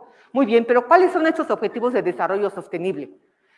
Estos objetivos de desarrollo sostenible que marca, que marca la ONU y que les digo que aplican para los países y que implica el establecimiento de políticas públicas en favor de nuestro planeta, hablan del fin de la pobreza, hambre cero, salud y bienestar, y cada uno de ellos deben ser tomados y crear las leyes que permitan poder, poder implementarlos. Entonces, a manera administrativa tenemos este que, los, los 16 objetivos. La siguiente, por favor. Educación de calidad. Esto es que todo mundo tenga acceso a una edu- educación de calidad, principalmente desde la edad, edades tempranas, y que posteriormente estos, estas nuevas generaciones o estos niños puedan llegar a tener una, una carrera universitaria quizás o tener una forma, algún oficio con el cual puedan desenvolverse. En, la en, el, en el relativo a lo que es la igualdad de género, ustedes han escuchado que se habla mucho de equidad y de igualdad de género, pero es lo mismo, equidad, equidad y igualdad, cuando hablamos de género. Otra diferencia, equidad y igualdad no es lo mismo. Cuando hablamos de igualdad en los derechos, es que hombres y mujeres tengamos derecho a, a desarrollar las mismas funciones cuando tenemos, cuando tenemos carreras igual y que hombres y mujeres puedan desarrollarlas. Pero equidad es ya una desigualdad que hay de las mujeres. Por inercia, en un puesto en donde pueden competir hombre y mujer, por lo general, el que siempre gana es el hombre. Y cuando gana la mujer, le pagan el 20 o el 30% menos del salario. Hacer que para puestos iguales y responsabilidades iguales se tengan los mismos derechos, a eso se le llama equidad. Porque si ya te di el ya te, ya te igual, porque ya compites por el, un hombre y una mujer compiten por el mismo puesto. Pero en el momento de pagar, le pagan menos a las mujeres. ¿Va? ¿Sí se entendió? Muy bien. Entonces, hablábamos de agua limpia y saneamiento. ¿Han escuchado el problema que tiene actualmente Monterrey? Falta del agua y ya se sumó Coahuila y Sonora. Estos estados están en una zona desértica de nuestro país y el problema del agua ha sido constante durante decenas, o por lo menos los últimos 50 años. Sin embargo, se ha recrudecido por el crecimiento de las ciudades, por el uso indiscriminado que se le ha dado al establecimiento de empresas, principalmente en Nuevo León. Ustedes saben que es uno de los estados más industrializados. Las refresqueras están allá y utilizan mucha agua. Hay muchas industrias que utilizan agua aparte de la sequía, que por el cambio climático, el cambio, climático ha dejado de llover como llovía en otros, años. Entonces, el problema del agua, agua limpia para la sociedad, ya le alcanzó a Monterrey, a Sonora y a Coahuila. La Ciudad de México no estamos lejos. Acuérdense que para que nosotros tengamos agua, esta se bombea desde el Cutzamala. El Cutzamala está en el Estado de México y tiene que subir desde allá dos, dos kilómetros, dos mil metros a la Ciudad de México. Y seguramente en alguna, en alguna ocasión en su casa, en la colonia donde viven, en la alcaldía, de repente les dicen que eh, van a darle mantenimiento a determinada fase de este, de, esta, de este sistema de aguas y no tienen agua o se les restringe el uso de la misma. Si nosotros, cuando nos hacen ese tipo de mantenimiento en la Ciudad de México por horas o a lo mejor días en que tenemos agua en portandeo se le llama, unas horas sí y otras horas no, tenemos problemas. Imagínense una, personas que no han recibido agua potable durante semanas y ahorita ya durante meses. Entonces debemos ser conscientes en que el agua la debemos de cuidar. Una información de 2015 de las Naciones Unidas habla que de toda el agua del planeta, porque tres cuartas partes de nuestro, de nuestro planeta están en los océanos, pero es agua salada, de toda esa agua únicamente el 5% es agua potable, o sea, agua dulce que podemos utilizar, que se encuentra en ríos, en lagos y demás. Pero de ese 5%, piensen que únicamente el 3% es el que está disponible para nosotros como seres humanos. Pensar en que podemos desalinizar los océanos sería una epopeya casi. O utilizar el agua de ríos y lagunas, muchas de ellas contaminadas por industrias que no han, no han utilizado las mejores técnicas y que en otros años o en décadas anteriores no era tan visible este problema, ahora ya lo tenemos y lo tenemos a un lado de nuestra casa. Entonces seamos, conscientes y responsables. El siguiente objetivo, energía asequible y no contaminante. En este caso estamos hablando de las energías renovables. Energía eólica, ¿qué otra se les ocurre? Energía eléctrica, pero producida a, este, ¿cómo se llama? Por, por eh, fuerzas por celdas solares, la energía eléctrica producida por celdas solares. ¿Qué más? por etanol, que es menos contaminante también para efectos de poder llevar a cabo los procesos industriales. Así es, entonces, definitivamente la transformación de las industrias es inevitable y debemos pensar en eso como contadores, como asesores, debemos sugerirle a, nuestras, a nuestros clientes que este cambio es inminente, ya no podemos pensar ni retrasarlo más o decir, bueno, es que ahorita no es importante mientras no me multen o mientras no haya una sanción por parte de la autoridad, pues la podemos seguir llevando igual. o no le digas a nadie, pero vamos a regar en la noche todas las aguas contaminadas y los desechos en, la, en el drenaje, para que al ratito exploten las, las, este, las coladeras en cualquier lugar, porque se ha dado. El hecho de que de, algunas, algunas industrias viertan, industrias viertan sus, sus desechos a lo que es el drenaje, provoca que alguien tira por ahí la colilla porque va fumando y entonces se puede producir una explosión, que ya se han dado, por lo menos en, en Guadalajara ya se dio en alguna, en alguna ocasión. La siguiente, por favor. Seguimos con el, con el objetivo número 10, trabajo decente y crecimiento económico. Esto es trabajo justo, salarios justos para todos los trabajadores sin importar cuál sea su actividad. Industria, innovación e infraestructura, de lo que hablamos, cambiar los procesos productivos, es muy importante. Reducción de las desigualdades. Esto es, no puede, no puede haber gobiernos ricos y pueblos pobres, pero dentro de los pueblos también hay, hay zonas que son mucho más vulnerables o que han sido descuidadas en todo el planeta, no somos los únicos. Entonces es importante que esos grupos se, se reintegren o se integren a la, a la, modernidad. Ciudades y comunidades sostenibles. Parte de lo que hemos estado comentando, energías limpias, en, economía circular en cuanto a reciclar, a reciclar los, los desechos y de esa manera contribuir a que nuestra comunidad, nuestra ciudad, nuestro estado y nuestro país pueda ir mejorando en el, bienestar, en el bienestar de quienes vivimos en él. La que sigue, por favor.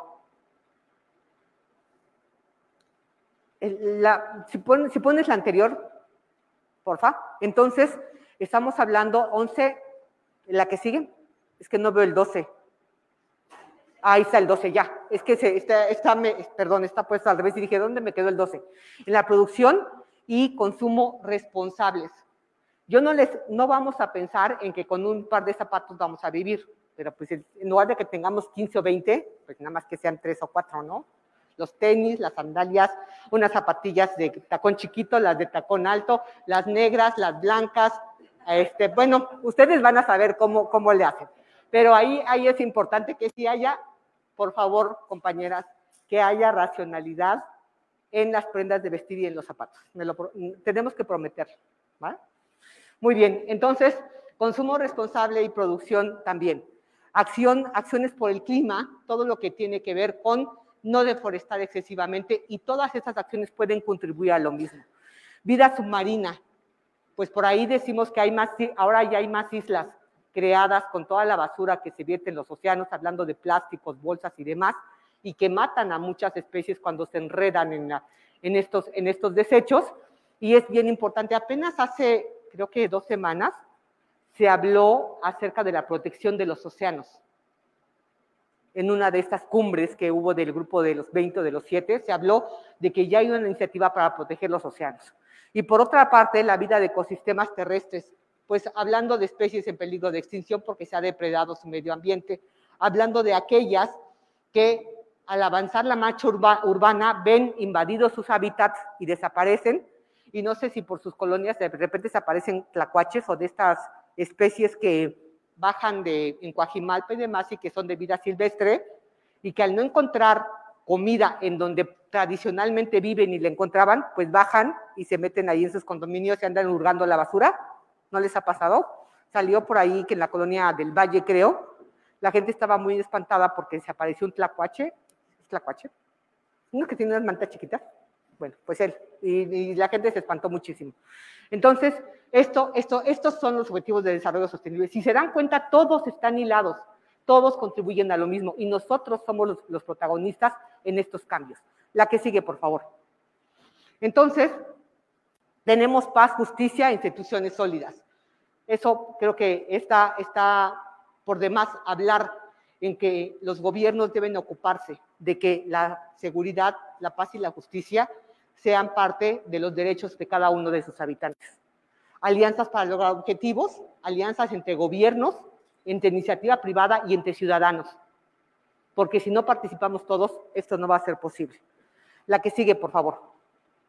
Y entonces, ¿cuál es el papel del sector privado? Precisamente dentro de esta Agenda 2030, el objetivo 12 que ya, que ya, que ya vimos. La que sigue, por favor. ¿Por qué es importante la, sostenibil- la sostenibilidad? Porque cada vez hay más conciencia por parte de, la- de las sociedades en comprar productos que, se- que son limpios. Y por ahí hay una campaña de Sara. ¿Alguien conoce la tienda Sara? Donde venden cosas bonitas para nosotras. Bueno, y para nuestras cosas. Entonces, se hablaba de que Sara, que es una de las empresas textileras más grandes del mundo que confecciona prendas, prendas de vestir principalmente, había estado produciendo cierta prenda, pero en la India, en donde tenían en talleres muy grandes a una cantidad, a un número, no sé, 500, 600 mujeres con jornadas extenuantes, y donde cada prenda les pagaban 3 centavos de dólar por cada una. Entonces, esta, esta información se difundió en Europa y se, le, y se hizo un boicot a la tienda Sara, mientras no cambiara esas políticas. Entonces, Sara tuvo que justificar y acreditar que ya estas personas que tenía trabajando en Bangladesh o en la India, creando las prendas de vestir que ellos vendían en muchos euros y aquí en muchos cientos de pesos, ya no se estaban produciendo por estas personas en condiciones prácticamente infrahumanas en esos países. Eso es lo que podemos hacer como sociedad. En cuanto nos enteremos que algún producto está siendo, está siendo producido o que los cosméticos que usamos son probados en animales, es terrible. No sé si han visto cómo terminan los perritos y los gatitos cuando les están probando nuestro rímel o las sombras que usamos. Entonces, pensemos en eso, creemos esa conciencia y si vemos que algún producto dice no está probado, no está probado en animales, ese producto es bueno porque no le estamos causando ningún daño ni, al, ni a los animalitos ni al planeta. Entonces, eso crea una imagen y es reputación, y la reputación a las empresas es un riesgo que les cuesta mucho. Algunas no logran, no logran sobrevivir, como en el caso de Odebrecht. Levante la mano quien ha escuchado a Odebrecht. Odebrecht, la empresa este, constructora que trabajó con Pemex, bueno, esa empresa tuvo que cambiar de nombre, porque fue tanto el escándalo que se, que se dio por los sobornos que armó en 12 países, 10 en Latinoamérica, que provocó la renuncia de Dilma Rousseff y el encarcelamiento de Ignacio Lula da Silva.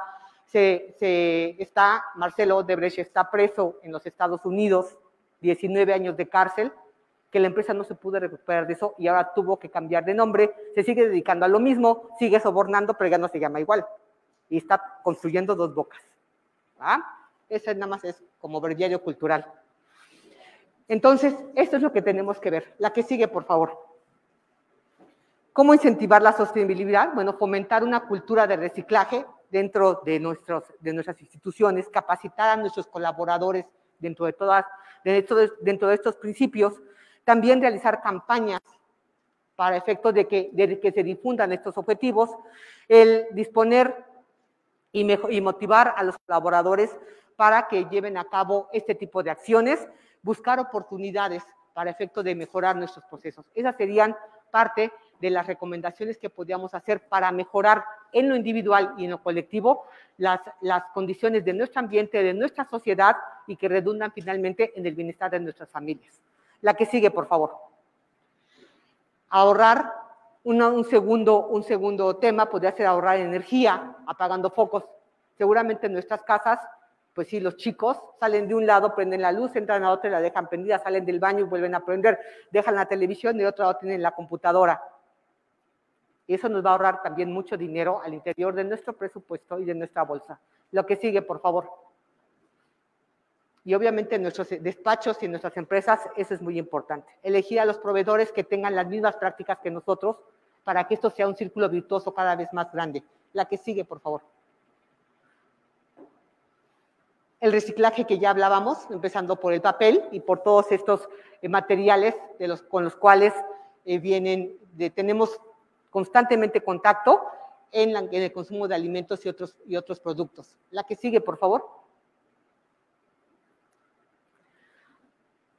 tener un transporte sostenible, pues cada vez es más, más necesario la utilización de estos vehículos eléctricos. Ahorita son caros, pero al rato van a bajar de precio, van a ver, porque como ya no va a haber gasolina, sigue la guerra en Ucrania, tampoco hay gas, ¿cuánto vayan a costar? No lo sé, pero debiéramos apostar por este tipo de vehículos.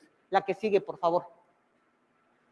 Educa y sensibiliza a los colaboradores en temas ambientales, muy importante. Todos tenemos participación y responsabilidad en esto. La que sigue, por favor. Reduce tu huella de carbono. Pues por lo, por lo pronto aquí en la ciudad no tenemos vacas, eso ya nos está ayudando a que no produzcamos tanto. Sin embargo, el uso del automóvil, todo lo que tiene que ver con, con, este, con, la, con lo que es la producción, la producción de, de carbono, es muy, muy importante que dejemos ese tipo de prácticas o que disminuyamos su uso. La que sigue, por favor. Empresariales pocos, em, prácticas empresariales poco sostenibles, pues el seguir todo lo contrario a lo que hemos estado comentando. Las empresas que no entren a esta modernidad, como decíamos en las, en las primeras diapositivas, no van a sobrevivir, porque a la presión de la sociedad, de los gobiernos, al establecer estas políticas, a cambiar su legislación, esto es algo que se está dando día a día y que nos, va, nos tiene que llevar al cambio ya. No hay forma de que lo podamos aplazar más. La que sigue, por favor. Prácticas empresariales poco sostenibles, no disponer de, con, de compromisos fiables, transparentes, medibles y acotados. Ah, sí, porque es muy fácil decir, ah, no, yo sí contribuyo, ¿eh?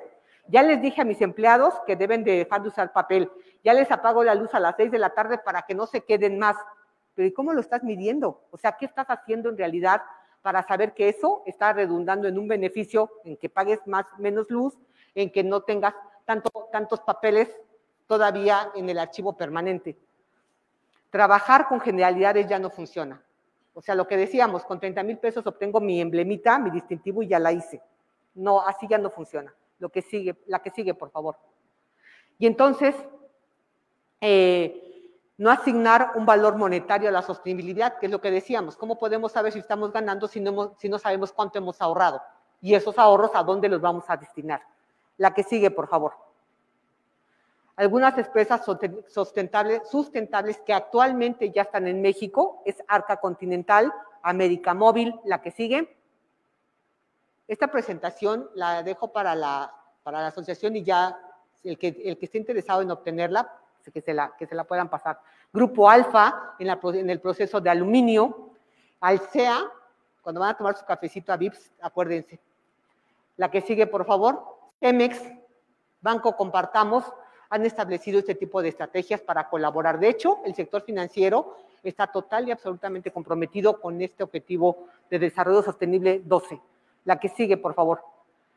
Y esto es lo que les comentaba. Tenemos menos del 3% de agua disponible y de ahí lo que podemos consumir es muchísimo menos. Y el agua se nos va a acabar. No sé, algunos de ustedes son muy jóvenes, pero los que ya no tenemos tan pocos años, había una campaña que decía, ciérrale, salió un niñito en una llave, ¿se acuerdan? Y luego otra, otra campaña que también se hablaba, eso ha dejado de ser, pero el problema persiste. En, esa, en ese tiempo el gobierno se ocupaba de concientizar a través de esas campañas a la población. Ahora ya no se hace, pero nosotros debemos estar perfectamente conscientes de que el agua sí se está acabando y a lo mejor en alguna de sus colonias ya les ha pasado quedarse sin el, vital líquido en algunas, en algunas ocasiones. Entonces piensen, gota a gota el agua se agota. Y eso es verdad. La que sigue, por favor. Y en el caso de la energía, bueno, tenemos, tenemos una serie de lineamientos que ya se han dado a efecto de que podamos avanzar hacia lo que, lo que es la utilización de energías, de energías renovables. Esas son estadísticas de la ONU en el 2015, que es cuando se hizo la valoración del avance que se tenían en los objetivos del desarrollo sostenible. La que sigue, por favor. Y bueno, aquí es un gran problema que tenemos, es que no, no hay forma de que podamos saber cómo impacta esta, en México no tenemos todavía indicadores que nos hagan saber cómo están impactando esta modificación de los procesos productivos, cuántas empresas, todos los esfuerzos que están haciendo y en qué forma estamos, estamos siendo beneficiados como país, independientemente de los ahorros que pudieran tener las, las empresas. La que sigue, por favor. Cantan. Entonces, no sé si tengan, hasta aquí daría por terminada mi exposición, alguna duda, alguna sugerencia, alguna, algún comentario que tengan sobre este tema que es de gran trascendencia para nuestras vidas y para el futuro de, la humanidad, definitivamente. Contadores, por ah, favor, compañera, para el micrófono. Al contador, por favor.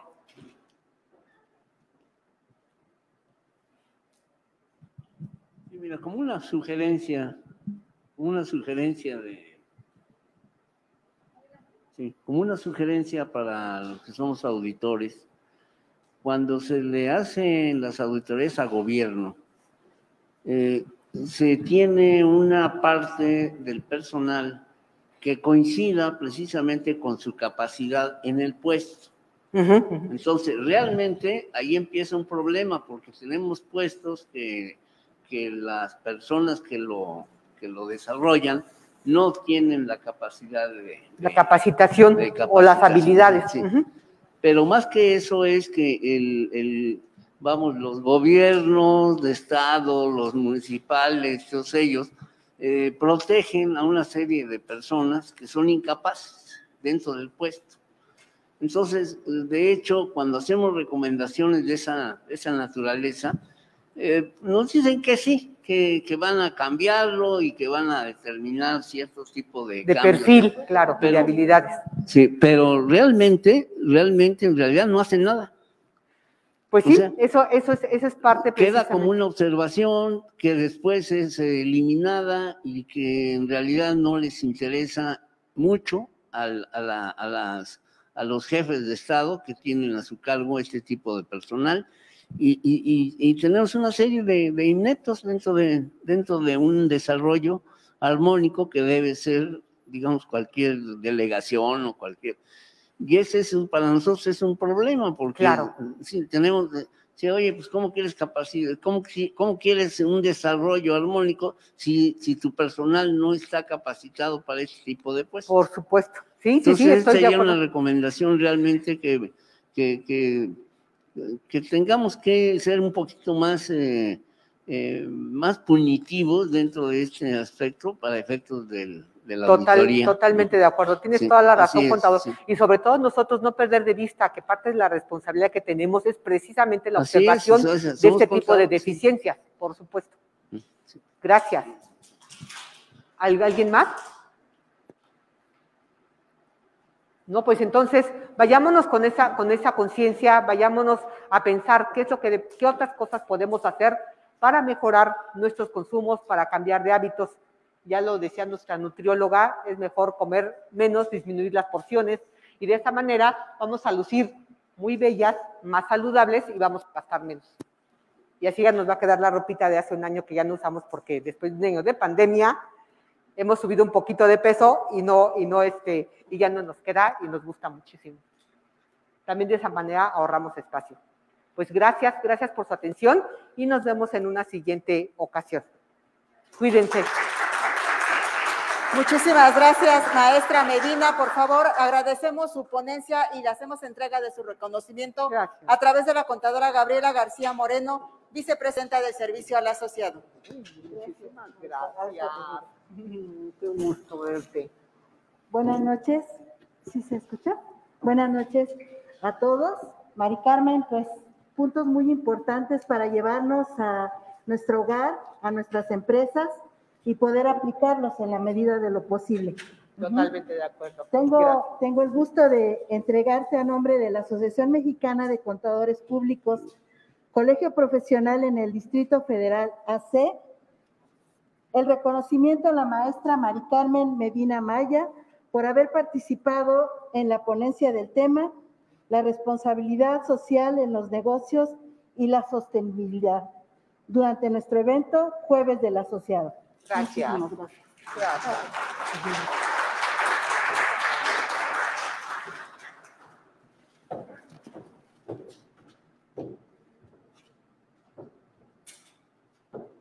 Gracias. Gracias. Gracias, qué linda.